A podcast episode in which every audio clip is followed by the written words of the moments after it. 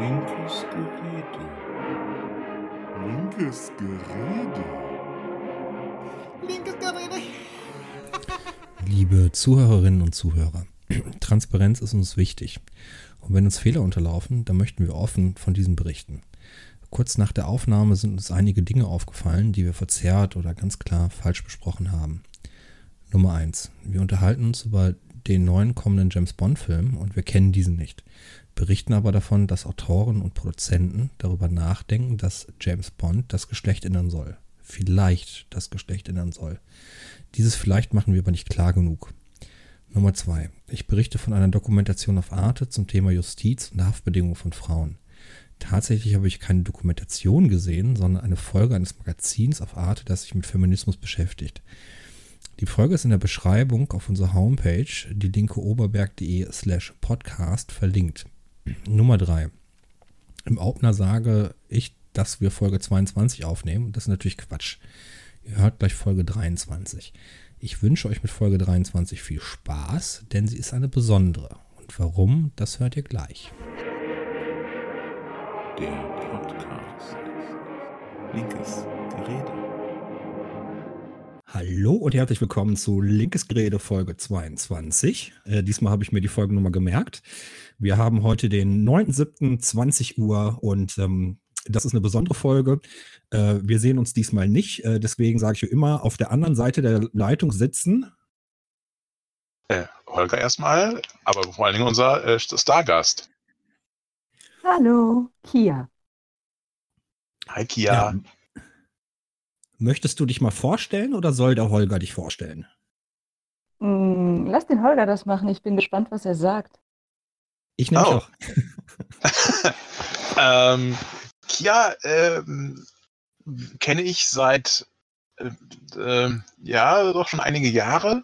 Äh, eigentlich nur online erstmal. Ähm, war äh, mal bei einer gewissen Piratenpartei auch, wie ich selbst auch. Ähm, das, ich muss mit den Feindlichkeiten anfangen, ne, haben wir da eben gesagt. ja, ja.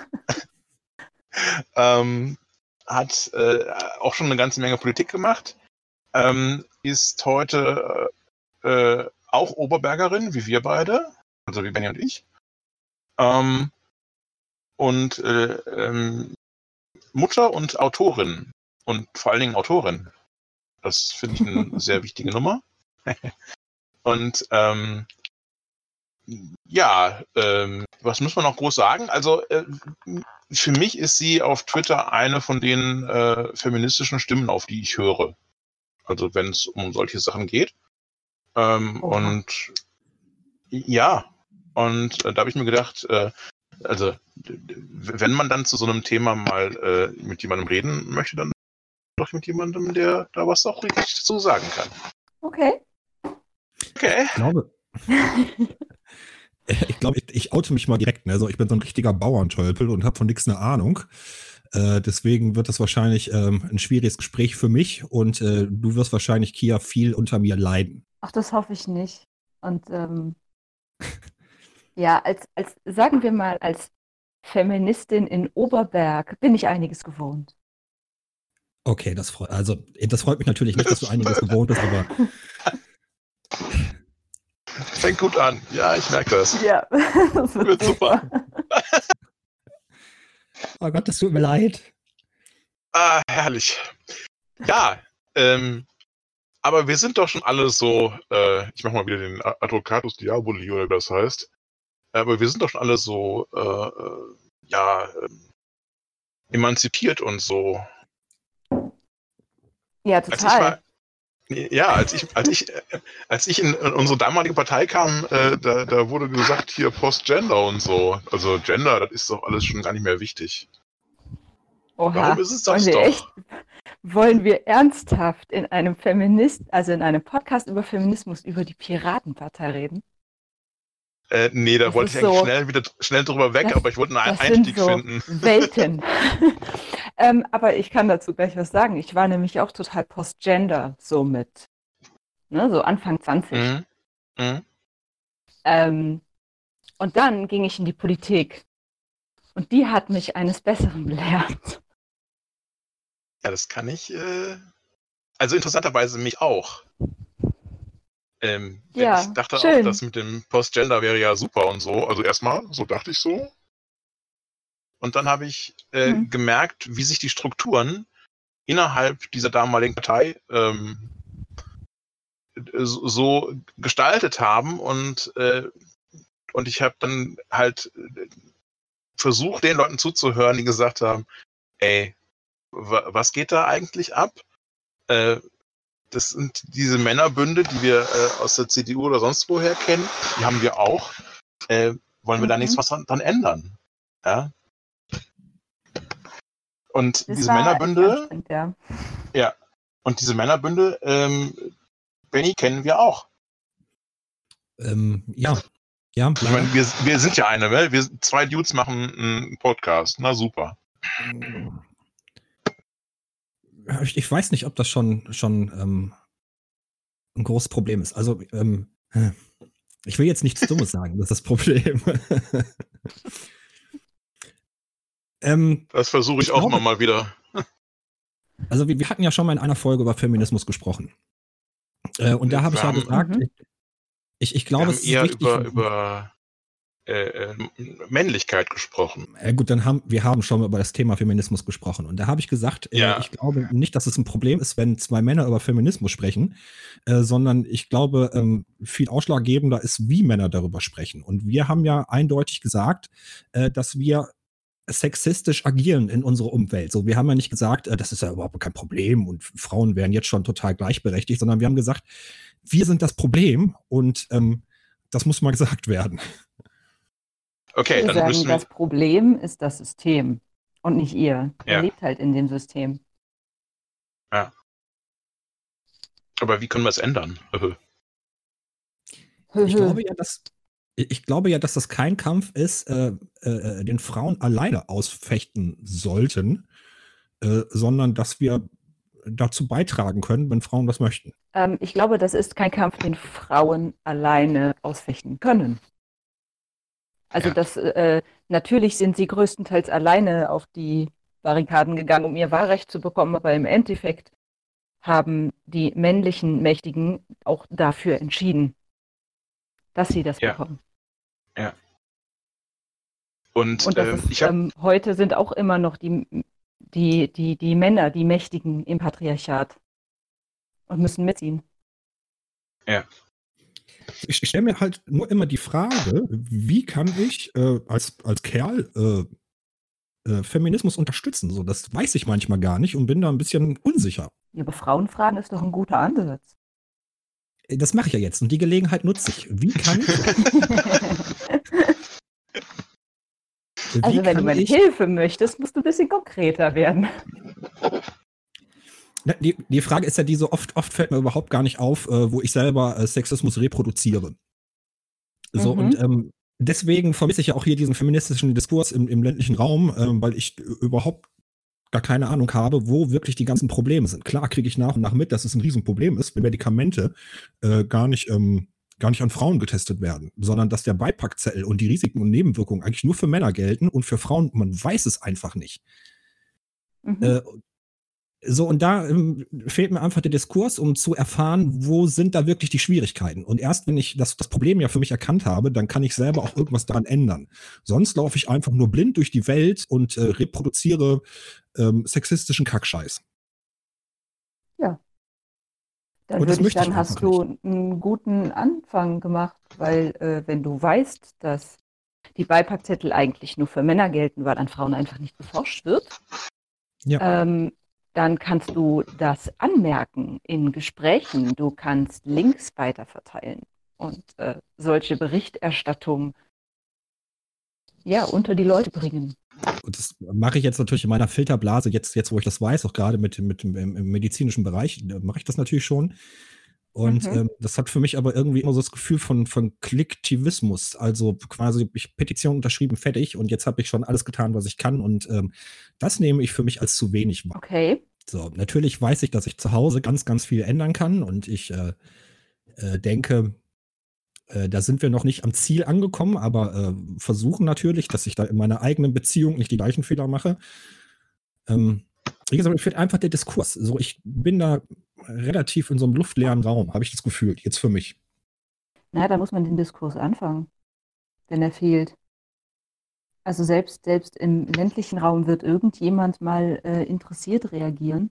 Ja, ich, Ich bin jetzt hier noch nicht so lange, ich rede hier noch nicht so lange über Politik. Also in, in Also- diesem Oberbergischen. ja.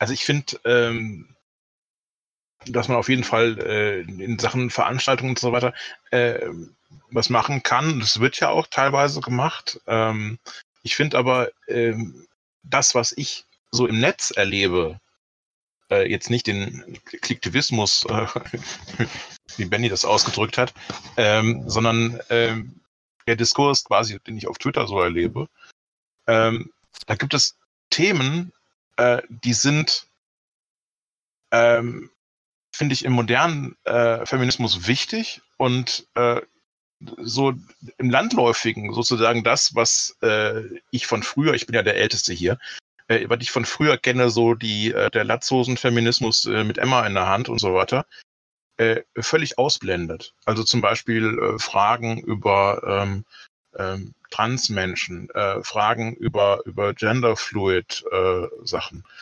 Ähm, auch äh, das, das äh, immer wieder schöne Thema, äh, was ist mit nordischem Modell und, und, und äh, Sexworkern und so weiter. Das sind alles Fragen, die ich ähm, auf, auf Twitter irgendwie ständig erlebe, weil ich natürlich auch mir die Blase so zusammengeklickt habe, ähm, die ich aber so im, im normalen äh, Leben eigentlich fast gar nicht äh, irgendwie mitbekomme. Geht mir auch so. Ich bin einfach fast immer diejenige, die dieses Thema dann anbringt, wenn es gerade angemessen ist.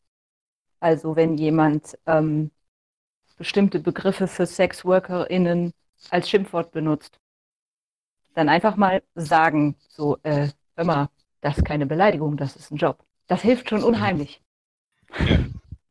Oh Gott, Ich, ich kann mich gerade an, äh, an was erinnern, vielleicht erzähle ich das mal so. Wir hatten so eine Familienfeier gehabt äh, und ich saß äh, neben einem Bruder meiner Freundin und dann haben wir uns unterhalten und äh, dann ging es auch irgendwie um, um Prostitution. Und ich sage mal zu, das ist ein ganz normaler Job. Und das ist dann dabei geendet, dass er mir quasi eine reinhauen wollte. Doch so schön. Nette Äh, Familie. ja, das war. Ja, gut, du hast ja immer solche Ausreißer, ne? Sind ja nicht alle so, aber es gibt natürlich Ja, ja. Menschen, die. Und das, das war schon echt erschreckend. Interessant finde ich, dass dann äh, jemand, der sich offensichtlich als männlich wahrnimmt, erstmal draufschlagen will, weil ihm ein Thema oder eine Meinung nicht passt. Ja gut, das war so, so nach fünf Minuten. Ne? Also ich, ich habe ihm dann schon versucht zu erklären, äh, was ich damit meine und mit dem Geld verdienen. Und äh, ähm, habe den Fehler gemacht, quasi äh, seinen Job damit gleichzusetzen. Und dann ist er halt äh, durch die Decke gegangen. Und äh, ja, er ist nicht schön geendet, der Abend. Äh, wir hatten danach auch nicht mehr viel Kontakt.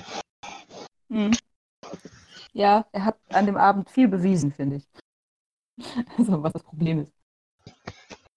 Äh, ja gut, du warst jetzt nicht dabei, aber ich glaube, du hast recht. Du meinst das Richtige. Ja, er hat Mhm. natürlich viel, viel bewiesen und viel gezeigt. Also am Problem, nicht, nicht, nicht mal an sich selber, sondern hat das Problem gut dargestellt von äh, toxischer Männlichkeit und so. Gut, das habe ich an dem Abend gar nicht so wahrgenommen, aber so jetzt, wo ich nochmal drüber nachdenke über die Situation, stimmt das natürlich, ja.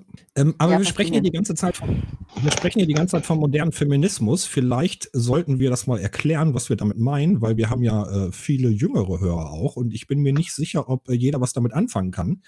Und äh, ich muss dazu sagen, dass ich bis vor, einer Stunde, bis vor einer Stunde auch nichts damit anfangen konnte, weil mir nicht klar war, wo der Unterschied äh, von Feminismus ist, also modernen und, und älteren und Ich habe mich mit der Begrifflichkeit ehrlich gesagt absolut gar nicht befasst und bin gespannt, was ihr dazu zu sagen habt.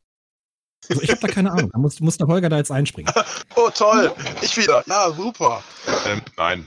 Ähm, ja, also äh, ich würde den, den ähm, Feminismus, den früheren Feminismus, sage ich mal, also den von vor, sagen wir mal, 30, 40 Jahren, äh, so erklären, dass es ähm, sehr stark darum ging, ähm, männliche Räume zu erobern. Ähm, Mhm.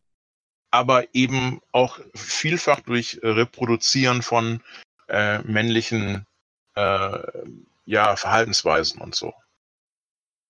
Also, ähm, dass ähm, auf der einen Seite äh, hat man in den, in den 60ern, haben, hat man nicht, nicht mal, haben die Frauen äh, ihre, ihre BHs äh, oder die weiblich gelesenen Menschen ihre, ihre BHs verbrannt äh, und, und sind ungeschminkt in, in Latzhosen rumgelaufen. Das war natürlich ein Statement. Also dieses, wir passen uns dem Patriarchat nicht mehr an. Ähm, haben damit aber auch ähm, zum Beispiel äh, da, daher kommt eben dann auch eine, eine, so, eine Art Verachtung äh, gegenüber über, ähm, weiblich gelesenen Menschen, die, die sich schminken und ähnliches tun.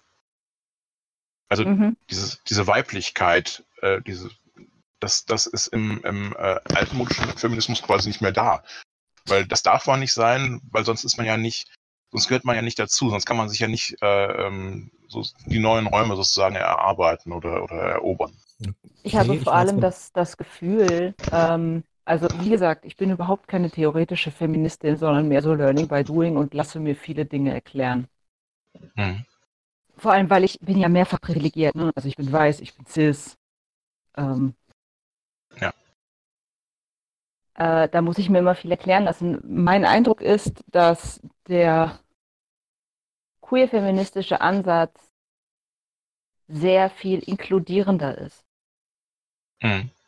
Also ähm, bei dem, was ich, sagen wir mal, in der Schule, so in den Nullerjahren über Feminismus gelernt habe, da ging es um Wahlrecht, um Frauen dürfen arbeiten, ähm, Frauen dürfen sich scheiden lassen. Ähm, da ging es noch nicht mal um Vergewaltigung in der Ehe, weil die war ja gerade, ne, gerade erst verboten worden. 98, Ähm, 90, okay. 98, 98. Ja, das, das 98, ja, siehst du, da war ich schon Mhm. Schülerin, also schon, schon längst. Ja. Ähm, heute, es, es gibt natürlich noch den, den weißen Feminismus, ja, der sich irgendwie sein Privileg schnappt und darauf ausruht. Ähm, aber so, so insgesamt guckt man sich halt viele Diskriminierungen an, die alle mit Feminismus zu tun haben und mit der Kritik am herrschenden System. Also da geht es um, um schwarze Frauen, um Women of Color, um Transfrauen, um Non-Binary People, äh, auch um Leute, die, die äh, Sexwork machen. Darum ging es einfach ganz wenig. Also auch um ähm, ein körperpositives Bild, Mhm. sowas. Also ich äh, kenne diese Emma-Kampagne Porn No, Mhm. die sich gegen Pornos wendet. Und darum geht es überhaupt nicht. Also es, äh, ich würde einen modernen Feminismus so sehen, dass er sich gar nicht prinzipiell gegen etwas richtet, was den betreffenden Personen einfach Freude macht. Genauso wie der moderne Feminismus sich nicht gegen BDSM-Praktiken stellen kann. Mhm. solange die Personen, die das praktizieren, alle im Konsens agieren. Also es ist alles sehr, sehr konsensorientiert und sehr inklusiv. Im Gegensatz zu dem, was ich über einen Feminismus gelernt habe, wohlgemerkt äh, aus Schulbüchern, die von Männern geschrieben wurden. und vor ja, 50 Jahren. Ähm, mal kurz äh, im Worte erklären. Konsens. Für alle, die das nicht verstehen, sozusagen, äh, geht nicht nur um, um Sexualität, sondern insgesamt um, äh, wie man miteinander umgeht. Ähm, Konsens heißt, äh, man kann alles tun, solange alle Seiten sozusagen einverstanden sind. Ähm, und nicht nur einverstanden, sondern äh, das also wirklich bejahen, nicht nur zulassen, sondern bejahen. Mhm. Und, ähm, und natürlich äh, die Frage, dass äh, alle Menschen, die dabei beteiligt sind, auch konsensfähig sind. Mhm. Also das äh, schließt jetzt äh, Sexualität zum Beispiel mit, äh, weiß ich nicht, Zwölfjährigen oder so aus. Weil Ja. die sind noch nicht dazu fähig, äh, ein äh, Konsens, äh, also wirklich Konsens zu, zu, zu äh, ja, Ich glaube, es ist nicht- ganz, also du hast wie spricht man das vernünftig? Entschuldigung.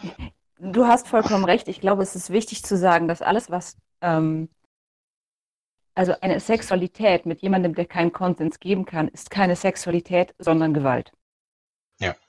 Das ist, glaube ich, ganz, ganz wichtig. Also wenn wir in den Zeitungen lesen von Sexskandal und es geht tatsächlich nicht um Sex, sondern um sexualisierte Gewalt. Das ist äh, ein ganz wichtiger Unterschied im Wording, also wie man die Dinge benennt. Ja. Aber Ja, das, das- nur nebenbei.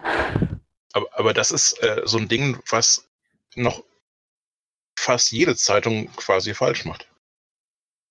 Yep. Das äh, sehe ich extrem selten richtig. Wo, Es ist ja auch- das denn, Hm? Wo kann man das denn richtig sehen? Du hast gerade gesagt, die meisten Zeitungen machen das falsch, aber es gibt äh, ein, zwei Ausnahmen. Also, das ist jetzt meine Interpretation. Äh, wo habe ich denn die Positivbeispiele? Wo läuft's gut? Also du findest sowas vielleicht mal in der Taz richtig oder so. Aber viel anders, weiß ich nicht. Also in den großen Publikumszeitschriften eigentlich nicht, aber die berichten auch, äh, also mal abgesehen von einer gewissen Zeitung mit vier Buchstaben, die dieses Label überhaupt nicht verdient hat, ähm, Hm. Schreiben das ja insgesamt wenig Zeitungen. Das ist ja eher Boulevard, wo das dann steht. Wenn man das wirklich Ja. in Berichterstattung hat, dann wird das eher richtig benannt. Zum Beispiel, äh, es gibt da ein paar gute Beispiele aus der Tagesschau, aus dem Tagesspiegel, sowas. Also Hm. es, es gab schon ein paar gute Beispiele, aber die lassen sich dann an zwei Händen abzählen. Ja, aber es ist auch schon wieder bezeichnend, ne? wenn sexualisierte Gewalt äh, quasi Boulevard ist, äh, wie, wie alltäglich äh, das passiert. Diese Gewalt. Das ist, das ist alltäglich, ja. So, und ich hatte gerade halt auf Arte, äh, in, in diesem Beitrag äh, haben sie halt darüber gesprochen, dass zum Beispiel in Frankreich äh, jede dritte Frau von äh, sexualisierter Gewalt äh, betroffen ist. Und das ist hart. Das ist aber in Deutschland auch so. Gut, hatte ich mal von jeder vierten äh, gelesen und das ist immer noch sehr hart. Das ist viel zu viel. Also die, die Erfahrung, äh, die ich als Frau mit vielen weiblich konnotierten Freundinnen ähm, habe, ist, wenn man einmal anfängt, darüber zu reden, dann sagen alle, ja, ich auch. Me too. Das, Ja. Ja. Das ähm, ist tatsächlich so. Ja, aber warum sind Also Frauen ich da noch nicht mit, Warum sind Bitte? Frauen dann noch nicht mit Miss Missgabeln und Fackeln über die Straßen gelaufen und haben sich einfach mal aller Weil sie mit der scheiß Kindererziehung beschäftigt sind. Gott. Okay. Ernsthaft. Wir hatten gerade einen Lockdown. Auf jede Frage, die anfängt mit Warum haben Frauen nicht, antworte ich jetzt nur noch, die haben die Kinder erzogen. Äh, ja. Die, Ich habe ne? hab keine Kinder, deswegen kann ich nichts dazu sagen. Ich weiß nicht, wie, wie schwierig das ist. Ja, ja aber äh, mir fehlt da natürlich eine sehr wichtige Perspektive. Ne? Wenn, du, wenn du in einer Bezie Beziehung lebst, die äh, kinderlos ist, äh, dann. Also ich merke ja, wie, wie ich mein Bild oder meinen Alltag so, normalis also so normalisiere und dann quasi auf andere Leute übertrage, obwohl das vollkommen falsch ist und man das nicht machen sollte. Aber es passiert mir halt immer wieder unbewusst und deswegen, ja, kommen dann solche dummen Fragen zustande, warum es noch nicht stimmt. Also eine ja. ne, ne dumme Frage ist das natürlich nicht und mir selber geht es ja ganz genauso. Ich konnte Leute überhaupt nicht verstehen, die während des Lockdowns sagten, oh geil, viel Zeit, weil ich saß hier und dachte, ich dreh durch. Ähm, Ja.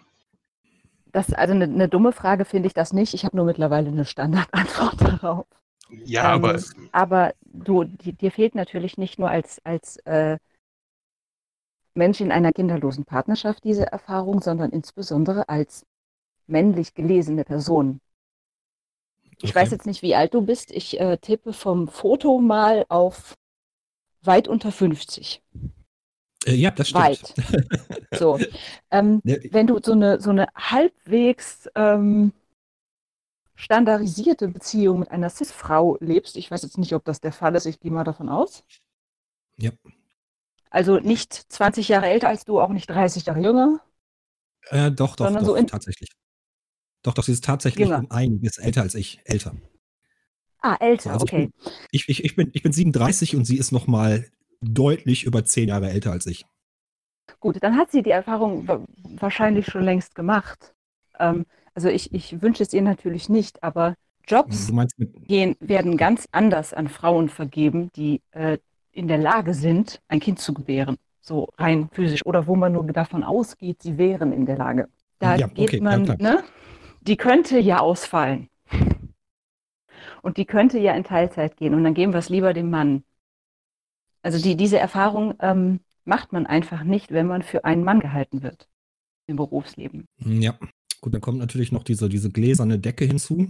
Ähm, ja, Ja, ja, natürlich, du hast, hast vollkommen recht. So, ich kann mir das, kann mir das nicht vorstellen. Und äh, ja, Also das, ähm, ich habe mich letztes Jahr auf einen Job beworben, das lief ziemlich gut.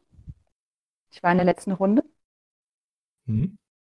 Und dann fragen die mich, ja, was ist denn, äh, haben Sie, haben Sie Kinder? Ich habe das gar nicht in die Bewerbung reingeschrieben, ich bin ja nicht blöd.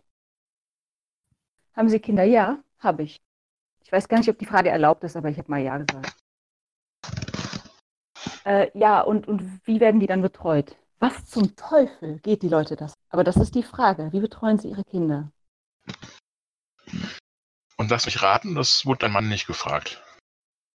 Nein, mein Mann wurde noch nie gefragt, wie seine Kinder betreut werden. Ja. Der wird auch bei Abendveranstaltungen nie gefragt, wo seine Kinder sind. Also ich bin Autorin, ich bin dann auf Lesungen und so. Ähm, und ich werde fast immer gefragt, und die Kinder sind die bei der Oma? Nein, die sind bei ihrem Vater. Der kann das. Der kann das, genau. Sollte man, sollte man eigentlich auch äh, als ganz normal empfinden. Das ist äh, eine von diesen vielen Sachen, die eigentlich, ne? Ja. Ähm, Äh, ich, die find, Frage. ich finde, man kann auch einfach davon ausgehen, dass eine Person, die Kinder erzieht, schon weiß, dass die Ja, Kinder natürlich. in einem gewissen Alter nicht ohne Aufsicht sein dürfen und das schon gebacken kriegt, auch ohne dass jemand Ja. Fremdes nachfragt. Genau. Ähm, aber das ist wirklich so die Standardfrage warte bei deinen jetzt- Lesungen. Bitte? Das ist wirklich so die Standardfrage bei deinen Lesungen. Äh, wer betreut deine Kinder? Ich habe, also ich hatte mal eine Lesung auf der Frankfurter Buchmesse, da waren boah, tausend Leute. Also das war auch nicht ich alleine, ja, es ging nicht um mich. Ähm, das war die einzige Lesung in meinem Leben, wo ich nicht gefragt wurde, wo die Kinder sind. Weil es so viele Leute waren und ich anonym war und da unterging. Aber sonst, ja, jede Lesung werde ich gefragt, und wo sind die Kinder? Von irgendwem. Meistens von Leuten, die mich nicht kennen, weil die, die mich kennen, die wissen, wie ich reagiere, wenn ich sowas gefragt werde. Okay, Holger, Ähm, jetzt kannst du. Ich wollte. Ich darf auch mal, ja, das ist schön. ähm, die, die Frage, die du eben gestellt hast, so von wegen, warum sind die Frauen nicht schon lange mit den Mistgabeln und so weiter. Ähm, die, die, die Antwort ne, von Kia war, war nicht nur äh, wichtig, sondern auch die, die Frage, ob solch eine Frage überhaupt die richtige ist, ist, finde ich, immer gegeben. Denn ähm, ist es denn so, dass, dass die Frauen das regeln müssen? Warum? Warum sollen die Frauen das regeln müssen? Also, warum regeln wir das nicht alle zusammen? Ja, da hast du Also ich natürlich recht. Äh, Ich finde die Frage insofern berechtigt, dass es ähm, also nicht, nicht unbedingt als Frage, sondern als diese Anerkennung, dass sie längst Grund genug gehabt hätten, um mit Mistgabeln Ja. auf die Straße zu ziehen. Das ist Ähm, das, ne, das ist natürlich auch Ja. Teil dieser eher rhetorischen Frage. Ja. Das ist schon richtig. Aber nein, äh, müssen sie natürlich nicht. Äh, Ganz einfach. Also meine Antwort wäre da einfach. das, das ist halt äh, diese, diese. Ich bin auch irgendwie auf Twitter erstmal früher losgelaufen mit so einer, äh, ähm, mit so einer Einstellung, bitte erklärt's mir. Erklärt's mir, du auch und du. Und äh, das war immer so, so, ihr habt die Bringschuld, aber das ist Quatsch. Also ich habe die Hohlschuld. Ich habe die Hohlschuld mir, also erstmal selber Gedanken darüber zu machen und selber ähm, ähm, mir mal was durchzulesen und ähnliches. Ja. Ähm, klar, ich meine, wenn wir jetzt hier miteinander reden, dann, dann haben wir dich ja eingeladen hier, äh, weil wir eben jemanden auch suchen, der uns mehr erzählt darüber. Aber ähm, und von daher äh, sozusagen bringen wir dich jetzt hier in diese Bringschuld. Ähm, aber ähm, das, das geht eben zum Beispiel auf Twitter oder sonst irgendwo nicht. Ich kann nicht einfach hingehen und sagen, hier, erklär mir das, ähm, sondern äh, weil, weil das eine Aufklärungsarbeit ist, ähm, die die Menschen nicht leisten müssen oder müssten. Die vor allem nicht erwarten wieder unbezahlte Arbeit wäre. Ja. Und davon leisten Genau. Frauen ja schon genug. Ich hatte äh, gerade noch so ein Video gesehen äh, von, von einer Frau, die halt gesagt hat, so Feminismus findet sie total kacke. und äh, meinte dann ernsthaft, ich weiß nicht, woher sie das hat, aber äh, der Gender Pay Gap äh, wäre von den Feministinnen äh, erfunden worden. Äh, Ökonomen hätten schon lange ausgerechnet, das würde ja gar nicht stimmen. Und da ist mir fast die Kinnlade runtergefallen. Ja, ähm, das ist natürlich Blödsinn. Es gibt den Pay Gap, Punkt. Der fällt größer, kleiner aus, je nachdem, wie man ihn berechnet, aber er ist immer vorhanden. Mhm. Ähm, diese Herangehensweise ist immer dieselbe und das fällt unter Selbstschutz. Also du kannst auch als Frau oder als weiblich gelesene Person im Patriarchat einen gewissen Erfolg haben und eine gewisse Sicherheit, wenn du dich diesem Patriarchat an. Das ist Selbstschutz. Das Also heißt, die ich, ich verstehe kopieren- das. Ja, die kopieren das, ähm, müssen ja darin leben. Es, es ist halt auch gefährlich, ne? Also sich im Patriarchat gegen das Patriarchat zu wenden, ist je nachdem, wie man lebt, durchaus lebensgefährlich. Ja, das, klar, kann, kann ich mir vorstellen. Ähm, ich hatte gerade schon im Vorgespräch gesagt, liebe Hörer, ich hatte ähm, ja, wie gesagt, auf Arte eine Dokumentation angeguckt und da ging es darum, ähm, äh, wie, wie, wie Frauen in der Haft äh, behandelt werden. Und ähm, da gibt's ist eigentlich eine Riesenschweinerei. Äh, die sagen halt, äh, die, die, Gefängnisse, die werden für Männer konzipiert und diese Konzepte werden dann eins zu eins auf Frauen übertragen, obwohl das eine ganz, ganz andere Situation ist und die ganz andere Bedürfnisse hätten. So auf der einen Seite, wenn man auf die Straße geht und, äh, weiß ich nicht, dann Sitzblockaden macht, dann wird man einmal von der Polizei niedergeschlagen. Und wenn man dann im Gefängnis ist, dann macht einen das System einfach kaputt, weil das System für Männer entwickelt wurde und nicht für Frauen. Also ja, ich kann nachvollziehen, dass das wirklich sehr gefährlich ist, ähm, als, als äh, Frau ähm, ähm, an den herrschenden Machtverhältnissen was, was zu verändern. Ähm, ich habe keinen blassen Schimmer von Justizsystem, egal in welchem Land und auf welcher Ebene. Ähm, ich kann mir das so vorstellen, was du sagst, jetzt mal abgesehen davon, dass du es halt äh, in einer Art Doku gesehen hast und die erzählen ja echt selten Bullshit. Ich verlinke die Doku auch nochmal in der Beschreibung, dass sich die jeder angucken Ja, kann. sehr gerne. Ich weiß nicht, ob ich da, also ich, ich müsste tatsächlich gucken, wann habe ich die Kraft für sowas. Ähm, Kenne ich. ich kann mir, also ähm, was ich so an Gefängnisdokus im Laufe meines Lebens gesehen habe, denke ich, dass dieses System alle kaputt macht. Und dass es bei Frauen, wie immer, noch wesentlich dramatischer ist. Ähm, nur um das nicht auszuklammern. Was ich aber eigentlich meinte, ist, Gewalt ist sehr männlich im Patriarchat. Und wenn man sich dann gegen dieses System stellt, sei es, dass man sich von seinem abusive Partner trennen will, dann ist das eine Gefahr für Leib und Leben. Und zwar nicht so langfristig, sondern sehr akut. Oder wenn man, ähm, also es sind ja selten Fremde, es ist ja selten der fremde Mann auf der Straße, Mhm. aber wenn man sich, ja, in einem bestimmten Moment gegen eine bestimmte Situation zur Wehr setzt, ist das wirklich gefährlich. Also ich, ich habe jetzt gerade keine Zahlen und ähm, ich möchte mit meinem Handy jetzt nicht aus dem Discord rausgehen, weil ich Sorge habe, dass ich dann diese Aufnahme beende. ähm, Oh ja, das kann passieren. ja, mhm. es gibt Zahlen, es gibt sehr, sehr beängstigende Zahlen dazu, wie viele Frauen in Deutschland jedes Jahr von ihren Ehemännern, Partnern oder Ex-Partnern oder Dates getötet werden. Getötet, nicht verletzt, Ich getötet. bin schon am googeln. Es gibt in der englischsprachigen Welt, es gibt in der englischsprachigen Welt sogar einen, einen Begriff dafür. Ich glaube, das ist äh, Femi, Femicide. Also diese. Genau, ja. Den gibt es auf Deutsch auch, der heißt Femizid. Ich habe es heute zum ersten Mal gehört, muss ich ganz ehrlich zugeben. Ähm, und da war ich echt überrascht. Also da haben sie halt in dieser Art Doku auch drüber gesprochen, ähm, äh, dass es das gibt.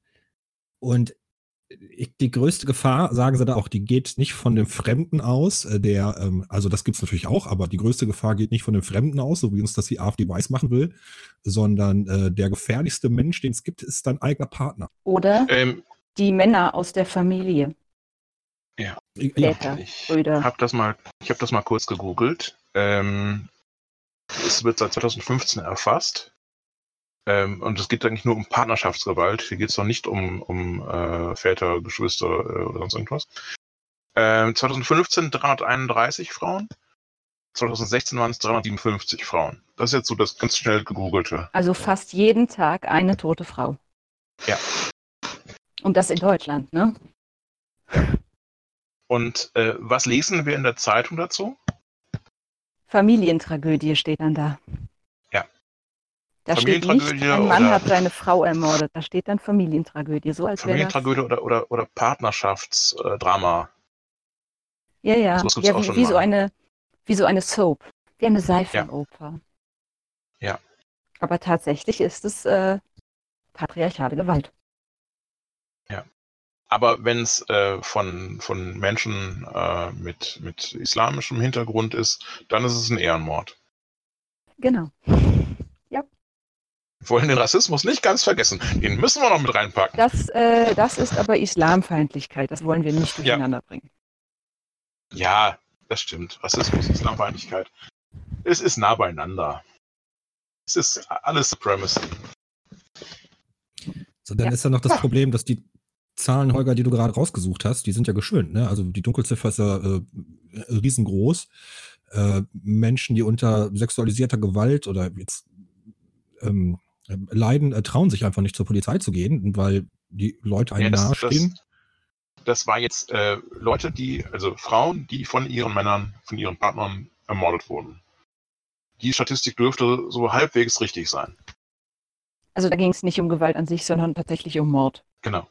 Ja, da geht es um Menschen, die von. Und wahrscheinlich Partnern auch nur um die Morde, die ähm, als Mord auch verurteilt wurden oder in die Statistik eingegangen sind. Es gehen ja nicht alle Morde als Morde ein. Ja, kann, kann auch gut sein, dass sie auch, auch Totschläge mitgenommen haben oder so. Aber ja, irgendwie sowas. Okay. Wie gesagt, das war jetzt so ein kurzes Google-Ergebnis, ich müsste jetzt genauer gucken. Aber ich denke, dass Ja. die Zahlen sagen ja einfach schon unglaublich viel. Und äh, wir können ja noch ein Stück weitergehen. Ähm, also jetzt gerade aktuell. Ähm, heute kamen äh, wieder, äh, dass, dass äh, Janine Wissler, äh, die ähm, Vorsitzende der, oder die Fraktionsvorsitzende der Linken im äh, Hessischen Landtag, äh, Morddrohungen bekommen hat aus der die offensichtlich irgendwie aus der Polizeirichtung kommen. Das ist natürlich sehr, sehr unangenehm. Ähm, und äh, das ist aber jetzt nur ein Beispiel von unglaublich, unglaublich vielen, ähm, dass äh, politisch aktive Frauen, vor allen Dingen politisch aktive junge Frauen, ähm, wahnsinnig viel äh, Bedrohungen bekommen. In jeder Form. Das kann ich unterschreiben. Ich war eine politisch aktive junge Frau. Das heißt, du kennst auch diese interessanten Mails.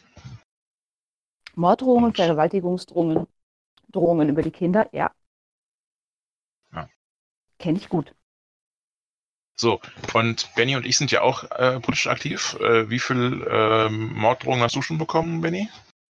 Eine einzige. Eine einzige. Also ich habe auch schon Gewaltdrohungen, aber noch keine Morddrohungen gehabt. Ähm, aber bei mir sind es dann auch so ein oder zwei.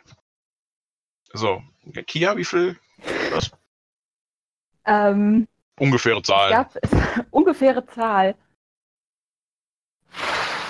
Niedriger bis mittlerer zweistelliger Bereich. Das war aber auch eine begrenzte Zeitspanne. So ungefähr ein Jahr, anderthalb. Ja, Ja, das haben wir ja Aber- auch bei uns. Ne? Unsere Sprecherin hat ja auch letztens so eine komische Drohung gekriegt. genau. Ähm, Ja, ich, Aber- oh. Werdet euch einig. Der ich, hatte, ich, klassische Podcast. Äh, also ich hatte jetzt zum Beispiel, als ich mal Drohung bekommen habe, das war halt übers Internet und äh, da habe ich mich dann halt äh, quasi zu irgendwas geäußert öffentlich. Und das ist jetzt schon ein bisschen was her. Das, das war auch vor meiner Zeit, als ich äh, in der Partei gewesen bin. Und ich, ich habe es nicht ernst genommen. Ne? Also ich hatte jetzt, jetzt keine Angst oder so. Und ich glaube, da ist auch nochmal ein Riesenunterschied. So, ich habe quasi ein Privileg, indem ich das nicht so, so oder, oder ich ähm, lebe freier, in, weil mir das keine Angst macht. Und ich stelle mir das gerade, äh, mir, ich, ich habe gerade Horrorvorstellungen in meinem Kopf, wie das denn ist, wenn man noch eine Familie hat und Kinder und äh, die sind noch ein bisschen kleiner und, und dann kommen auf einmal die Nachrichten, ja, ähm, wir wissen, wo der Kindergarten ist und äh, pass mal auf, was du sagst, weil sonst äh, besuchen wir dich. Mhm. Ja, äh, dementsprechend sind wir ein bisschen vorsichtig, wer wie darüber redet, wo unsere Kinder so tagsüber sind. Weil kennen wir. Ähm, bei mir ging das Ganze aber ein bisschen weiter. Also die ähm, Parteitage dieser Kleinstpartei, die mal erfolgreich war, die waren ja immer recht groß und wenn du dann plötzlich, also mir ist es äh, einmal passiert, dass ich jemandem gegenüberstand in einer riesigen Halle, also keine Ahnung, 2000 Leute. Mhm. Und der fängt an, mich, also ne, großer Mensch, ich bin relativ klein, ich bin 1,63. Großer Mensch, schwerer Mensch, äh, sehr erwachsener Mensch. Er kommt mir unheimlich nahe, beugt sich quasi über mich drüber und fängt an, mich zu beschimpfen. Und dann müsst ihr euch vorstellen, da macht niemand was. Und dann müsst ihr euch vorstellen, ich war im Awareness-Team. Also ich war auf dem Parteitag dafür verantwortlich, dass anderen so etwas nicht passiert. Und dafür verantwortlich zu deeskalieren, wenn es zum Streit kommt. Und ich hatte ein entsprechendes T-Shirt und einen entsprechenden Orga-Ausweis um den Hals. Hm. Das ist, also ich, ähm, das war an sich schon eine, eine ekelhafte Situation. Für mich jetzt nicht lebensbedrohlich oder so, aber schon, da geht einem die Pumpe, ja, vor allem wenn da drumherum Leute Ja, stehen, die klar. einfach nichts machen. Aber vor allem merkst du halt, wie unkontrolliert diese Aggression ist. Weil so ein Mhm. Mensch kann sich ja eigentlich denken, ne? So, so äh, die Leute im Team werden nach ihr fragen, wenn sie nicht zurückkommt. Die äh, ist gut vernetzt, sonst wäre sie gar nicht in dem Team. Äh, Über so, ne? so, so weit kommen die gar nicht im Kopf, sondern die stehen vor dir, plustern sich auf und sind aggressiv. So völlig ohne irgendwas. Da hilft keine Kameraüberwachung. Das ist krass. Ja. Und wenn man sowas mal erlebt hat, dann nimmt man solche E-Mails auch plötzlich viel ernster. Ja, ja, klar, klar. Klar. Es ist ein schwieriges Thema. Ähm, Ja. Also kann man eigentlich festhalten, äh, äh, das zieht sich durch alle Parteien hinweg, weil wenn du sagst, äh, de- deine alte Partei, Kleinstpartei, die erfolgreich war, dann, ähm, Holger hat es ja schon gesagt, so wir reden hier von den Piraten. Und ähm, hatte ich immer für sehr liberal und oder linksliberal eingeschätzt äh, und äh, auch da passiert sowas. Ähm, hast du jetzt gerade von berichtet, aus erster Hand. So, und ähm, ich gl- glaube, wir als, als, als Mitglieder einer anderen Partei, der Linken, ähm, müssen halt gucken, dass, dass sowas bei uns nicht passiert und dass wir dann natürlich, so wie du gerade sagtest, äh, da, dazwischen gehen, wenn wir sowas mitkriegen. Und ähm, ich gehe davon aus, dass sowas auch bei uns passiert, auch wenn ich es jetzt selber noch nicht erlebt habe. Hm. Ich glaube, dass das überall passiert. Also selbst, selbst in, ähm, in den linkesten, in den liberalsten, in den sozialsten Kreisen wird das der Fall Mhm. sein, weil all diese Organisationen, all diese Gruppierungen leben im patriarchalen System, in einem System voller männlicher Gewalt. Und egal wie reflektiert man ist und egal wie sehr man sich damit auseinandersetzt und versucht, ein besserer Mensch zu werden, man lebt immer noch in diesem System und man ist immer noch in diesem System sozialisiert worden. Ja. Man muss allein sich mal vorstellen, äh, schau mal irgendwie ins Fernsehen oder auf Netflix oder sonst was, ähm, wie viele, in wie vielen Serien ähm, auch genau solche eine Art mit Menschen umgegangen wird. Ähm, in jeder, in jeder äh, scheiß Polizeisendung, äh, also in jeder Krimiserie oder so, äh, gibt es den Moment, wo der Kommissar oder der, der, der böse Cop sozusagen, Good Cop, Bad Cop, äh, der böse Kommissar hingeht und, und äh, ja, irgendjemanden einschüchtert und sagt hier, äh, Sache, sonst kriegst aufs Maul und ähnliche Dinge. Und das wird einfach hingenommen. Das äh, wird sogar als cool empfunden. Ähm, von daher, wir kriegen sozusagen diese, diese äh, männliche Gewalt ständig vorgelebt. Also habe ich, weibliche Protagonistinnen. Ne? Also wenn ich an, an äh, besonders Kriminalserien denke, wenn die erfolgreich sind, trotz einer weiblichen Hauptfigur, dann meistens, weil diese weibliche Hauptfigur sehr viele dieser männlichen Attribute verkörpert. Ja. Eben auch Aggression, äh, ganz oft Alkoholismus, ähm, Beziehungsunfähigkeit und eben auch, ja, Gewalt. Oder weil sie äh, einen, einen zweiten Mann dabei hat, der sozusagen die Rolle übernimmt. Ja, So Oder in dem Moment, wo, der- wo das Körperliche der gefragt Mann an der ist. dann- zweiten Ja. oder der Mann an der zweiten Position führt das ad absurdum. Das passiert auch schon mal, dass der dann witzig ist und so. Das passiert auch. Ähm, Aber, äh, ja, Benny sagt. könnte, kö- könnte es helfen, wenn sich unsere Kulturindustrie ändert und ähm, ähm, quasi das richtige Bild äh, mitteilen würde? Also wenn jetzt, weiß ich, tausende von Netflix-Serien äh, kommen würden mit einem realistischen Bild. Ich glaube, das hilft. Ich glaube, das hilft sehr. Ja. Ähm, kennt ihr die Serie Sex Education? Ja, sind wir große Fans. von. Großartig. Ja, guckt euch doch da die Männlichkeitsbilder mal an. Ja. Und auch wie sie kritisiert werden. Also wie jemand, der ein klassisches, sehr aggressives Männlichkeitsbild äh, darstellt, wie der, der Sohn des Direktors Adam, Adam, ja. wie der sich wandelt, aber ohne dass er Aggression erfährt. Also der wandelt sich ja nicht durch die Aggression seines Vaters, sondern durch die positive Rückmeldung seiner vor allem gleichaltrigen Umgebung. Mhm. Das ist eine Wandlung zum Positiven ohne Drohung. Ich war so überrascht.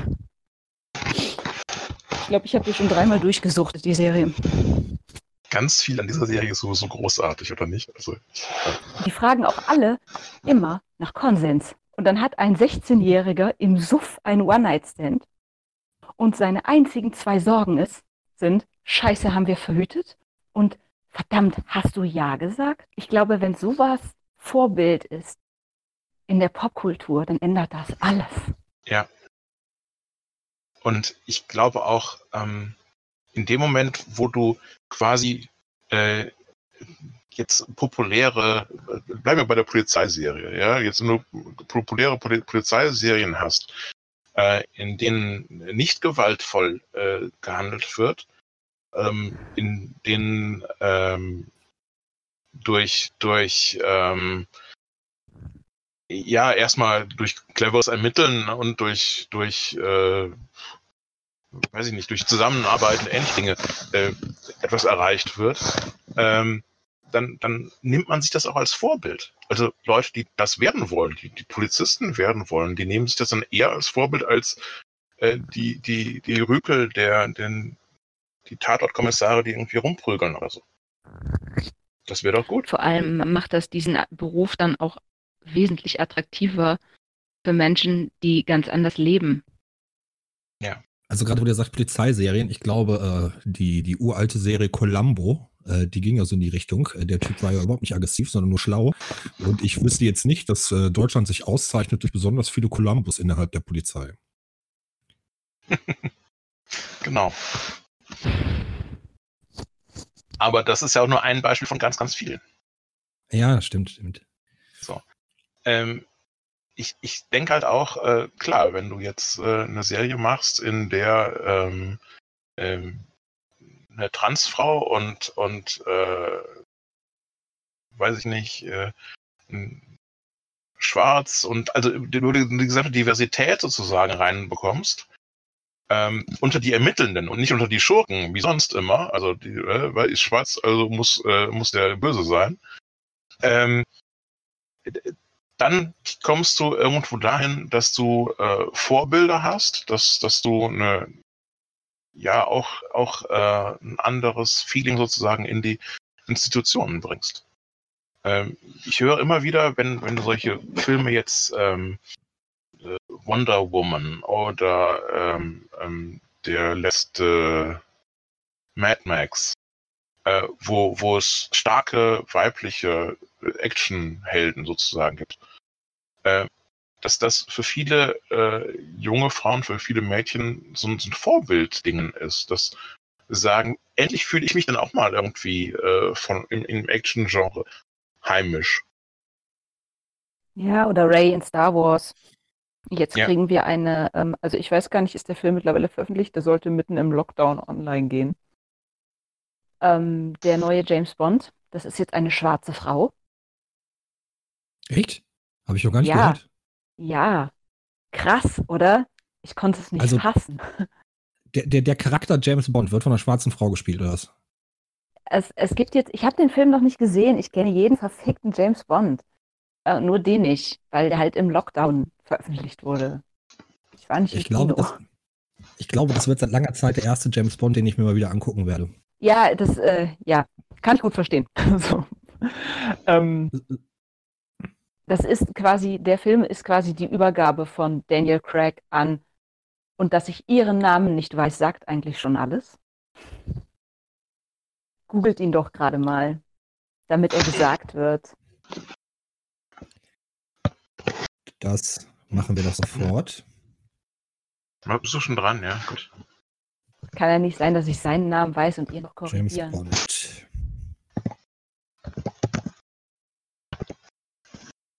So ist immer toll, live googeln. Live Ja. googeln Macht ist ganz- Macht den Zuhörern ganz besonders viel Spaß. Ja, man hört vor allem keine Tastatur. Das ist total lame gerade. Du sitzt halt gerade an einem Laptop mit einer sehr leisen Tastatur. Hm. So ist das. Jetzt bin ich mir nicht ganz sicher, ob ich das hier richtig sehe. Äh, Samantha Weinberg, könnte das sein? Wie heißt denn der Film?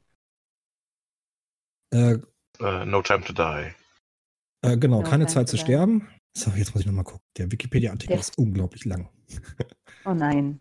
Wichtig ist eine äh, Lea Seydoux. Äh, die die? Hauptdarsteller, Hauptdarsteller steht gerade Also- vorbei. Nach Daniel Craig ist Lea Seydoux die Hauptdarstellerin. Mm, Oder?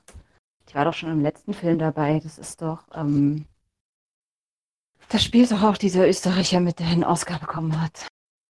Wie heißt der denn? Christoph Waltz. So, ich gehe jetzt auch mal an meinen Computer. Wenn ich gleich kein Netz mehr habe, ich wohne in einem alten Bauernhof. Das ist normal. ähm, ihr könnt auch einfach weiterreden und ich finde es raus. Also, jedenfalls, das ist ein Riesenunterschied. So, ich hab's. Wenn so äh, jemand- Lashana, soll ich den Namen Na, nennen? Lynch meinst du? Äh, Lashana Lynch, genau. Gut. Lashana Lynch, genau. Großartig. Und sie soll das dann übernehmen. Ich möchte nicht wissen, wenn, wenn der veröffentlicht wird, äh, wie dann Twitter explodiert. Ist es doch schon. Das war doch lange angekündigt. Der Film Okay, soll am ist das 5. von- November in die deutschen Kinos kommen, ja. Also, ähm, da habe ich den, den Aufruhr jetzt nicht so mitbekommen, aber es ist immer wieder äh, erstaunlich, wie fragil die Männlichkeit von einigen Menschen ist. Ähm, Ja, Ghostbusters mit Frauen. War doch das Ja. Gleiche. Ja, ähm, den ich äh, ehrlich gesagt noch nicht gesehen habe, aber ich bin sowieso kein großer Fan des äh, der Ghostbusters. Der ist Ähm, super witzig. ähm, der unglaublich schlechte Kritiken bekommen hat, wo ich mir auch denke, so, hat der jetzt nur schlechte und? Kritiken bekommen, weil es nur Frauen waren, oder hat der Da gehe ich von aus, weil die Originale sind, naja, dasselbe, nur halt mit Typen. N- Ähm, gut, das würde ich jetzt nicht äh, zu 100% so sagen. Also ich habe ähm, Reviews gesehen von, von, Fachleuten äh, aus Film und Fernsehen und äh, die gesagt haben, dass halt äh, zum Beispiel beim Schnitt äh, nicht sauber gearbeitet wurde, äh, dass die Bilder nicht gut aufgenommen wurden, ähm, dass, es, dass der Film halt handwerkliche Probleme hat. Nicht, dass, also das Problem ist äh, nach deren Aussage nicht, dass äh, Frauen die Hauptrollen spielen. Äh, das nicht, sondern Mhm. dass er handwerklich in der Erstellung Probleme hat. Ja, das mag Also das natürlich sein. Das kann einem Film Ja. immer passieren. Die Frage ist, äh, wird das beim Film mit männlichen Hauptdarstellern auch so bewertet? Also bei diesen Kritikern, die ich jetzt verfolge, ja. Ähm, Kritikern, Typen? ja, das ist, Ja, ist, weiß. ist, Ich stelle nur Fragen. Ich stelle nur Fragen. Ich weiß das ja nicht. ich, ich muss gerade überlegen, ich glaube, es ist, es ist ein Kollektiv. Also es ist ein gemischtes Team, aber natürlich ähm, sagt nicht jedes Teammitglied zu jedem Film seine Meinung, sondern das ist dann einfach ein 15-Minuten-Video, wo die dann auf, auf ähm, ähm, den Film eingehen und sagen, was so handwerklich da äh, in Ordnung war oder nicht in Ordnung. So, und dann kommt ja noch dazu, dass halt ähm, die Sehgewohnheiten sich ändern und äh, die dann natürlich von, quasi von den aktuellen Sehgewohnheiten ausgehen. Ähm, Hm. so, und da kommen dann bei denen aber auch ganz viele Filme mit, mit platten Stereotypen, wo dann die, die, die Story einfach mal gar keinen Sinn macht. Ähm, äh, auf solche Sachen gehen die dann natürlich auch ein. Hm. Auf jeden Fall hatten die halt gesagt, er hatte handwerkliche Probleme der Film und sonst war, äh, ist es halt eine Geschmackssache auch, ne? Ob du das Genre magst Hm. oder nicht. Ja, also der Shitstorm auf Twitter war, sch, äh, schlug eher in die Kerbe, müsst ihr uns alles kaputt Hm. machen, ihr scheiß Feministen. Das war mehr Ja. so der Tenor. Und der Tenor Also war das- eben das bei, waren die bei, Lauten. Der, der Tenor war eben bei Ray genau der gleiche bei Star Wars. Ähm, bei jetzt irgendeinem Computerspiel, ich weiß nicht welches, ähm, da gab es äh, irgendwie auf einmal äh, eine Transfrau, glaube ich, als Mitheldin oder so. Also da, äh, ja, genau. Also da gingen dann äh, die Gamer aber völlig ab. Also da dachtest du da auch hier so, oh. ähm, und dann erzählen die einem halt, ja, aber da kann ich mich nicht mit identifizieren. Und ich denke mir, ja, äh, Du konntest dich bisher mit allem identifizieren, jetzt sind mal die anderen dran. ja, ähm, also ich, ich, ich weiß auch nicht, was das, also das mag vielleicht, ich kann mir vielleicht noch vorstellen, dass das für die ersten fünf Minuten vom Spiel oder so ein Problem ist, aber dann, wenn das Spiel nach nur halbwegs gut ist, und ich glaube, Last of Us sollte nicht gut sein, äh, dann, dann ist das doch sicherlich nach zehn Minuten schon kein Problem mehr. Also, Kann ich überhaupt nicht denn- beurteilen, weil für mich war es nie ein Problem, dass das immer alles männliche Helden waren. Ich habe trotzdem gezockt. ja. Weiß nicht. Äh, ähm, fühlte also sich ich- am Anfang komisch an, dann Frau zu spielen, ehrlich gesagt. Also Ja. es, ist, es ist Gewohnheit. Also ich, ich zocke ja meistens League of Legends, wo man äh, aus 150 äh, verschiedenen Helden aussuchen kann. Und äh, da meine Position der Support ist, natürlich das ist sozusagen die weibliche Rolle, Support, also der Unterstützer, ne, ist klar, äh, habe ich Mhm. fast nur weibliche Heldinnen, die ich spielen kann. Also das ist halt auch da? Äh, mehr oder weniger. Ja, normalerweise haben die nichts an. Also ähm. League of Legends ist ein unglaublich sexistisches Spiel, es ist grauenvoll. Also okay. wenn man die, wenn man die äh, Splash Arts anschaut von den einzelnen Heldinnen, ähm, äh, sind es äh, teilweise äh, eher groteske ähm, Körperformen, also teilweise auch gar nicht. Also fällt, fällt, fällt nicht Physikalisch mal mehr unter erotisch, sondern ja. Ja, Mhm. es ist physikalisch teilweise irgendwie sehr schwierig. Ähm, und äh, lustigerweise gab es da auch mal irgendwann einen Aufschrei, als es auf einmal eine Heldin gab, die keine großen Brüste hatte. Hups! Oh mein Gott. Ja, Oh mein ich verstehe Gott. Problem. Ich, ich verstehe das ja, Problem. ja.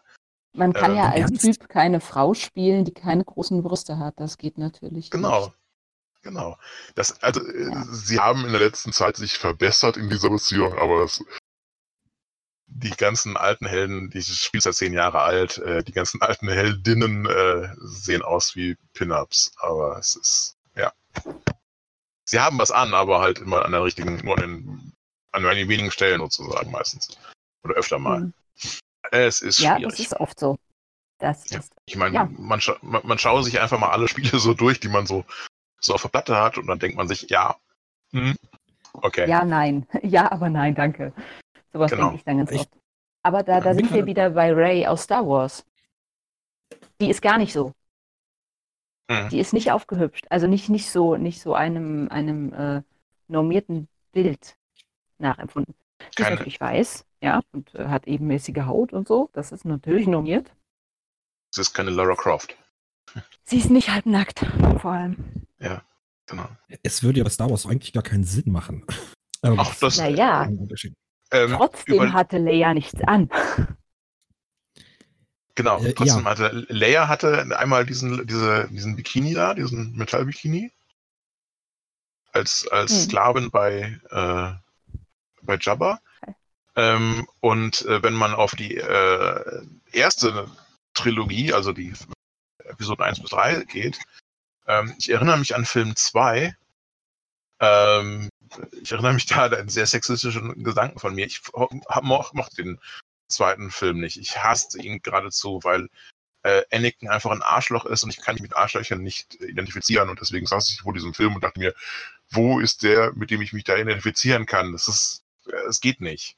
Aber auf der anderen Seite äh, hatte Padme immer weniger an und das fand ich eigentlich ganz hübsch. Also Hm. so, so, so stumpf ist es halt. Ja, Entschuldigung für den Mhm. Gedanken, aber der war halt da. Also es ist ja nicht immer. Äh, äh, so, so Nacktheit im, in Film und Fernsehen ist, ist, ist natürlich immer eine schwierige Geschichte. So, und mich riecht das auch immer auf, wenn ich äh, Filme sehe und da äh, passiert eine Sexszene, äh, die, die absolut nichts zur Geschichte beiträgt. ne, die wirklich keine tragende Funktion oder so hat. Und äh, das mag ich überhaupt gar nicht. So jetzt, äh, ich weiß nicht, ob ihr die Serie Altered Carbon kennt. Das Mm, Unsterblichkeitsprogramm. Zwei, Folgen habe ich gesehen. So, und Ich da weiß, gibt es halt, genau, diese Superreichen, die ewig leben können. Ähm, und die tragen auch sehr wenig, also man sieht sehr viel Haut. Ähm, da finde ich aber, passt das in die Geschichte und ähm, äh, trägt zur Welt ein bisschen bei. Weil da ist ja die Frage, äh, wie viel Wert ist ein Körper noch und wie sehr muss man auf, auf, auf Nacktheit oder so achten, wenn es eigentlich nur um den Chip geht, den du im Nacken hast, wo dein ganze, dein ganze Gedanken und deine ganze Seele drauf ist. Und da finde ich, passte das. Da war das, ähm, hat das zur, zum, zur Dichte der Welt beigetragen. Also Ja, versteht ihr, was ich meine? Sein. Ja, Okay. das wäre, also, äh, habe ich jetzt noch nicht so empfunden, aber ich kenne kenn die Serie ja auch kaum. Ähm, aber ich verstehe ganz genau, was du meinst. Also normalerweise trägt Nacktheit in Filmen, Serien, in Popkultur extrem wenig zum Inhalt bei. Ja. Dass das, dass das eine, eine Welt logischer macht oder innerhalb der Welt logisch ist. Ist echt die Ausnahme. Ja, oder die Geschichte irgendwie vorwärts bringt. So meistens, wenn, wenn es darum geht, äh, zeigen zu wollen, äh, dass äh, zwei Charaktere sich verbunden fühlen, äh, da muss ich nicht eine fünf Minuten Sexszene zeigen. So, das, das kann ich anders künstlerisch machen. Das kann schon wichtig sein, aber ist es oft nicht. Und wenn man jetzt zum Beispiel die ähm, Nacktszenen, die ja in, in, in Game of Thrones relativ äh, häufig sind, wenn man sie da zum Beispiel sieht, äh, ist es so ein sehr eindeutiges Eye-Candy-Geschehen. Also das äh, soll einfach ähm, äh, soll einfach mehr Leute sozusagen dran binden. Und äh, Ihr habt ihr Brüste. ja, genau. Ähm, was Also ich äh, in, in Zeiten von, von äh, diversen äh, Pornomöglichkeiten im Internet äh, finde ich das allerdings auch jetzt so, weiß ich nicht, ob das noch ein Geschäftsmodell ist, dass man irgendwie sagt, hier, guck mal, wir zeigen euch eine Serie, da habt ihr noch Brüste da. Toll. Braucht man das noch? Weiß ich nicht. Findet man doch überall. Also wie gesagt, so ich, ich, ich finde es nicht gut und ähm, zum Beispiel Game of Thrones, ich habe, weiß ich nicht, paar Folgen gesehen und dann war mir einfach zu dumm. Ich habe es nicht, nicht geguckt. Äh, das ist eine lange andere Diskussion. Ähm, Ja, ich ja, führt uns jetzt nicht weiter, ich weiß. aber äh, also aus einer aus der aus der Sicht äh, von jemandem, der auch äh, selber schon eine Menge Theater gemacht hat, ähm, ich sehe, äh, das, man sieht ja auch ähm, auf Theaterbühnen, in den Schauspielhäusern und so weiter, auf den großen Bühnen äh, sehr viele nackte Schauspieler, Schauspielerinnen. Ähm, und ja, Nacktheit hat da auch ganz häufig was mit einem Sensationsfaktor zu tun und mit einem, mit einem Eye-Candy-Faktor und so weiter. Äh, es gibt natürlich Sachen, äh, es gibt Momente, in denen äh, Nacktheit was aussagt. Ähm, ich würde aber es fast immer irgendwie ähm, so, so in einem Moment von Verletzlichkeit oder so. Da, da finde ich, sagt Nacktheit eine ganze Menge aus. In dem Moment, wo sich da jemand auszieht äh, und dadurch verletzlich ist, ist das, ist das äh, künstlerisch irgendwie was Nachvollziehbares, äh, Verstär Verstärkendes. Ähm, in, in ganz vielen anderen Sachen sehe ich das eher nicht so. Ähm, Es gibt ja auch einen riesigen Unterschied zwischen Nacktheit und Sexualisierung. genau. So, und das trifft ja meistens Frauen, ne? das muss man ja auch sagen. Also äh, ganz oft bege begegnet eine Nacktheit äh, ja, in, in weiblicher Gestalt. Und äh, dass ähm, Männer so sexualisiert dargestellt werden, das, das passiert ja eher selten. Ich weiß nicht, vielleicht passiert das auch bei Game of Thrones, äh, dem, dem traue ich alles zu, aber äh, sonst kenne ich das jetzt nicht so häufig. Schwierig, mir fällt da, ähm, es gibt eine, so einen Tanzfilm mit einem Stripper. Ich kenne den Film selber gar nicht. Ich weiß nur, dass es ihn gibt. Und dass es da halt wirklich um die Sexualisierung von männlicher Nackt. Also sehr, sehr witzig, ne? Sehr sexy, witzig. Irgendwie. Magic ich, Mike oder. Filme. Magic Ja. Mike, genau. Genau. Also, so Also wie es ich den gibt Film sowas verstanden habe, ist das nur, um was zu gucken. Es gibt sowas in Sparten halt schon mal, ja klar. Ja, ich meine, das ist der einzige, der mir einfällt. Aber wenn ich, äh, Ja. wenn man mich fragte, wo siehst du äh, Sexualisierung von weiblicher Nacktheit, dann kann ich einfach fast alle Filme aufzählen, die ich kenne. Das ist einfach. Also jetzt ist die Frage, ob man nicht zum Thema Gleichberechtigung äh, mehr Filme braucht, äh, wo Männer sexualisiert dargestellt werden. Wäre das nicht fair? Oder sollte man sich das einfach ganz sparen? gute Frage. Ich weiß nicht, können wir nicht einfach bessere Pornos produzieren? So? Das wäre auch mal nicht schlecht, ja. Qualität davon Mhm. ist echt scheiße. Also ich, ich muss nicht, ähm, ich muss nicht jemand anderes abwerten oder reduzieren, um die Abwertung und Reduzierung eines anderen aufzuwiegen. Es geht nicht um Rache im Feminismus. Nee, nee, das ist, das ist klar. Das ist klar, Ja, dass es nicht also- um Rache geht. Ähm, deswegen würde ich sagen, nö, das, ähm, das setzt bestimmt einen interessanten Gegenpol. Aber Kann man mal wäre, machen, aber sinnvoll ist es nicht. naja, es- also es führt ja schon zu mehr Diversität, ne? In, Ja. in der Popkultur, wenn das, ähm, Ja, deswegen sage ich, kann man mal das machen. Männliche auch so Ja. übersexualisiert wird. Es hat ja anscheinend für die Produzenten einen Sinn, äh, Frauen äh, sexualisiert darzustellen. So denken sich die ganzen kleinen Jungs, die alle in der Pubertät sind, die gucken dann meinen Film und äh, dann kriegen die noch was geboten, dann haben die einen gewissen Reiz. Also, ja, das hat eine Funktion. Und die Frage wäre, ob das nicht auch ähm, eine Funktion für Frauen haben kann, wenn Männer mal so übertrieben unrealistisch dargestellt werden. Oder halt einfach bessere Pornos drehen. Ja, okay. Ja, aber ist das Problem nicht eigentlich, dass die, dass, dass die Zuschauenden denken, das wäre nicht unrealistisch? Wenn sie Game of Thrones Ja. sehen, ich meine, sie sehen doch das, was sie überall sehen. Und das, was wir überall sehen, halten wir ja für echt. Ja. Selbst wenn wir rational wissen, dass es nicht echt ist. Ne? Wenn, wenn, wenn Mist oft genug erzählt wird, dann ist der Mist im Kopf. Ja, klar. Also jetzt ähm, einfach so, ohne Hinarbeit, so einen Film wie Magic Mike zu veröffentlichen, also das funktioniert ja auch nur, weil der Typ Stripper ist. Also das ist ja sein Beruf. Ja, ja, klar. Der ist ja kein sexualisierter Polizist oder so. Ich glaube, das hätte nicht funktioniert. Also nicht, nicht auf die Weise. Ich finde aber äh, auch eine andere Form von Gegenarbeit äh, ähm, äh, viel sinnvoller.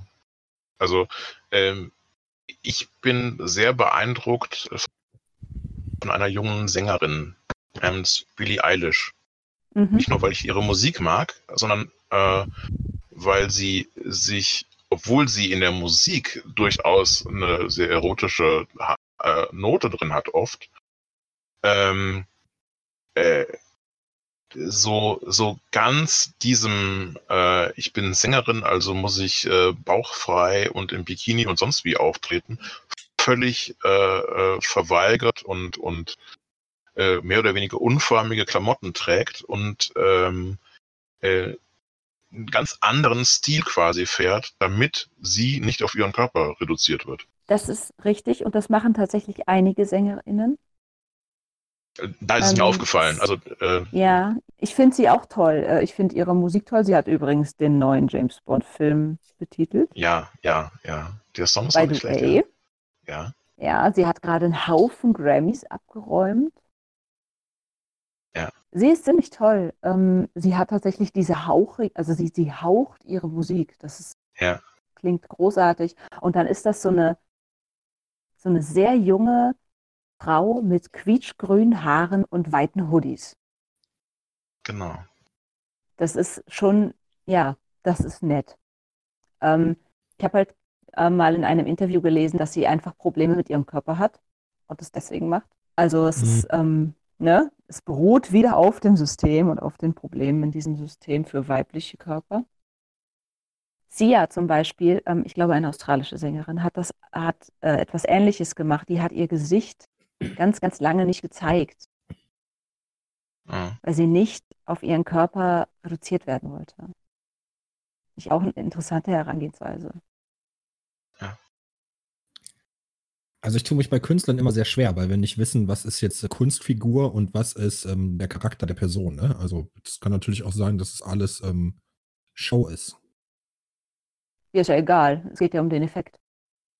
Ja, natürlich, klar. Also äh, selbst wenn, wenn äh, das jetzt bei, bei Billie Eilish jetzt nur ein, ein sozusagen eine Reaktion darauf ist, wie sie selber mit ihrem Körper klar, klarkommt, äh, ich finde es als Statement einfach hilfreich. Es hat einen Ähm, Effekt, wenn eine junge ja. Frau in sehr, sehr weiter Kleidung überhaupt nicht ihren Körper benutzt für ihren Erfolg oder halt, also was heißt benutzt? Sie ist ja nicht diejenige, die den benutzt, sondern alle anderen. Ähm, die ohne darauf reduziert werden zu können, solch einen Erfolg hat. Ja, Das, genau das das. ist, hat eine Aussage, ja. Also ich möchte diesen, ich möchte diesen Ja. Effekt auch gar nicht in Frage stellen. Ne?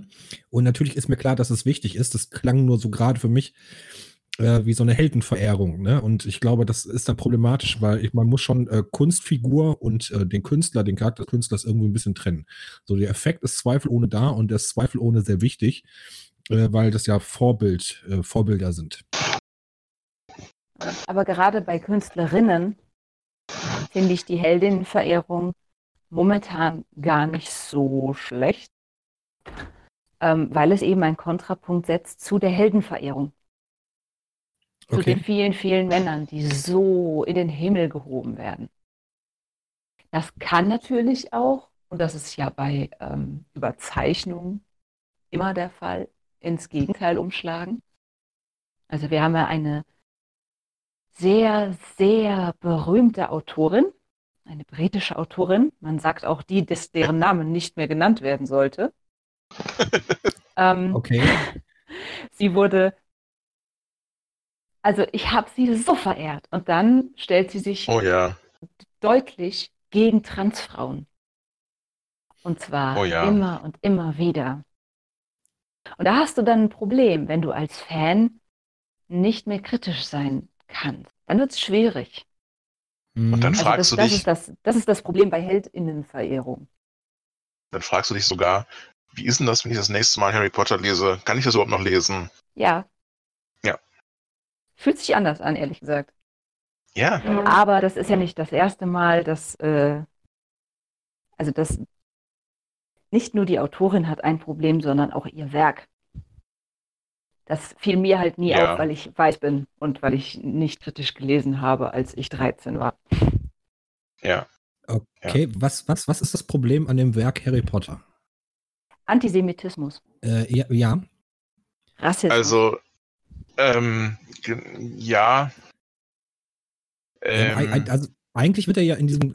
äh, Okay, du ich will hast, jetzt nicht also, zu, viel Blödes sagen, aber eigentlich, also man. Äh, der komm, sag was Charakter Blödes, versucht- komm, sag. Ja, der, der Charakter, also der Hauptcharakter Harry Potter versucht ja schon dagegen anzukämpfen, ähm, dass es ganz viele problematische ähm, Zwischentöne gibt ähm, mit der ganzen Muggelgeschichte und, und, und Schlammblut und so heißt es da ja. Äh, das, das ist mir bewusst, aber eigentlich versuchen die ja dagegen anzukämpfen und das Ja. habe ich jetzt nicht, oder ich habe das immer so wahrgenommen und habe das dann nie so als, als Problem gesehen, aber ich merke, ich bin einfach nur falsch vom Wickeltisch gefallen und äh, mein Kopf Nein, ist nein, kaputt. nein. Nee, das ist, das ist einfach nicht das Problem. Das Problem ist zum Beispiel die antisemitische Darstellung der Kobolde.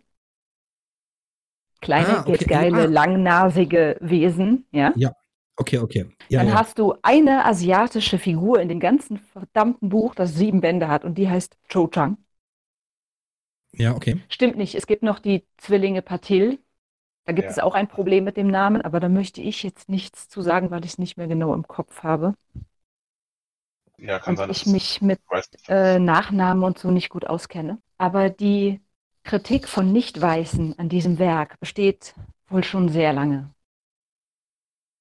Würde halt auch, also ich, es ist halt absolut nicht divers. Es hat auch ein so altmodisches Familienbild, dass ich da nicht drüber nachdenken möchte. Ganz ernsthaft. Weil es halt so, so, äh, schau dir sozusagen äh, Familie Weasley an. Der Vater geht arbeiten, die Mutter ist die Hausfrau. Und es ist so durch und durch konservativ, dieses Bild, dass das schon erschreckend ist. Auf der anderen Seite hast du natürlich ähm, diese möchte gern Antifa, wie der Orden des Phönix heißt und so. Aber wie auch immer, ne? Also du hast halt jemanden, der so etwas geschrieben hat. Und dann ist das eine Frau, ja? Und alle freuen sich, also alle Frauen. Ja. Und dann, dann ist die so, mm, so transfeindlich. Das ist so fürchterlich. Ähm, also Harry Potter, w- w- Benny, was du verstanden hast, ist voll, vollkommen richtig. Es ist ja auch eine Parabel äh, sozusagen des Kampfes gegen den Faschismus. Denn das Voldemort ist offensichtlich ein faschistischer Herrscher. Und diese ganze Schlammblutmuggel und so weiter Nummer ist genau das. Und äh, äh, es ist quasi herrlich, wie, wie Dumbledores Army und, und der Orden des Phönix äh, sozusagen äh, mit, mit, mit wirklich mit Gewalt sozusagen gegen den Faschismus ankämpfen. Dass aber eben noch sehr viele Sachen, die in diesem populärsten aller Werke momentan äh, ähm, drinstecken, so selber noch problematisch sind, das ist halt die andere Seite. Deswegen kann man es nicht mehr unkritisch lesen. Das ist schwierig. Und wenn man es Ja, einmal man mal unkritisch gelesen hat und es einfach nur grandios fand, dann, dann hinterher wird es einem halt so ein bisschen kaputt gemacht. Und wenn man dann eben hört, die Autorin nimmt, nimmt sich immer wieder da völlig daneben und erzählt einfach nur Scheiße, äh, dann ist das auch nicht schön. Ähm, ich habe jetzt hier gerade äh, ein kleines Problem mit der Technik. Äh, mein, in einem anderen Raum in diesem Haushalt ist gerade Netflix angegangen und ich merke das an meiner Internetverbindung zu euch. Äh, der Deal, äh, ich habe die Zeit so ein bisschen überschritten. Ähm, ich werde jetzt wahrscheinlich gar nicht mehr richtig beim, beim, beim Zuhörer ankommen. Das wird wieder ruckeln. Ähm, ich, Noch immer nicht gut. ja, aber das hatten wir ja bei verschiedenen Aufnahmen schon öfter, ne? dass wir uns ganz gut Ja. verstanden haben, aber der ähm, ist alles nicht beim Server vernünftig angekommen. Wir können auch einfach jetzt sagen, ähm, wir, wir machen hier mal ein Ende. Ähm, es muss aber nicht das letzte Mal gewesen sein, dass wir in dieser Runde zusammensaßen. Ich würde mich freuen, wenn wir das nochmal wiederholen könnten, weil äh, gerade Also aus, außer, außer Kia sagt jetzt, äh, das mag ich nicht mehr. Ihr seid doof. genau, ihr seid doof. Nein, das, das war doch eine interessante Runde. Ähm, ich finde es auch gar nicht schlimm, das so ohne eine Zusammenfassung aufzuhören, weil Riesenthema. ich glaube, richtig strukturiert haben wir noch nie aufgenommen. Also bei uns ist es immer sehr, sehr chaotisch, von daher, da kannst du wirklich nicht viel erwarten. Okay.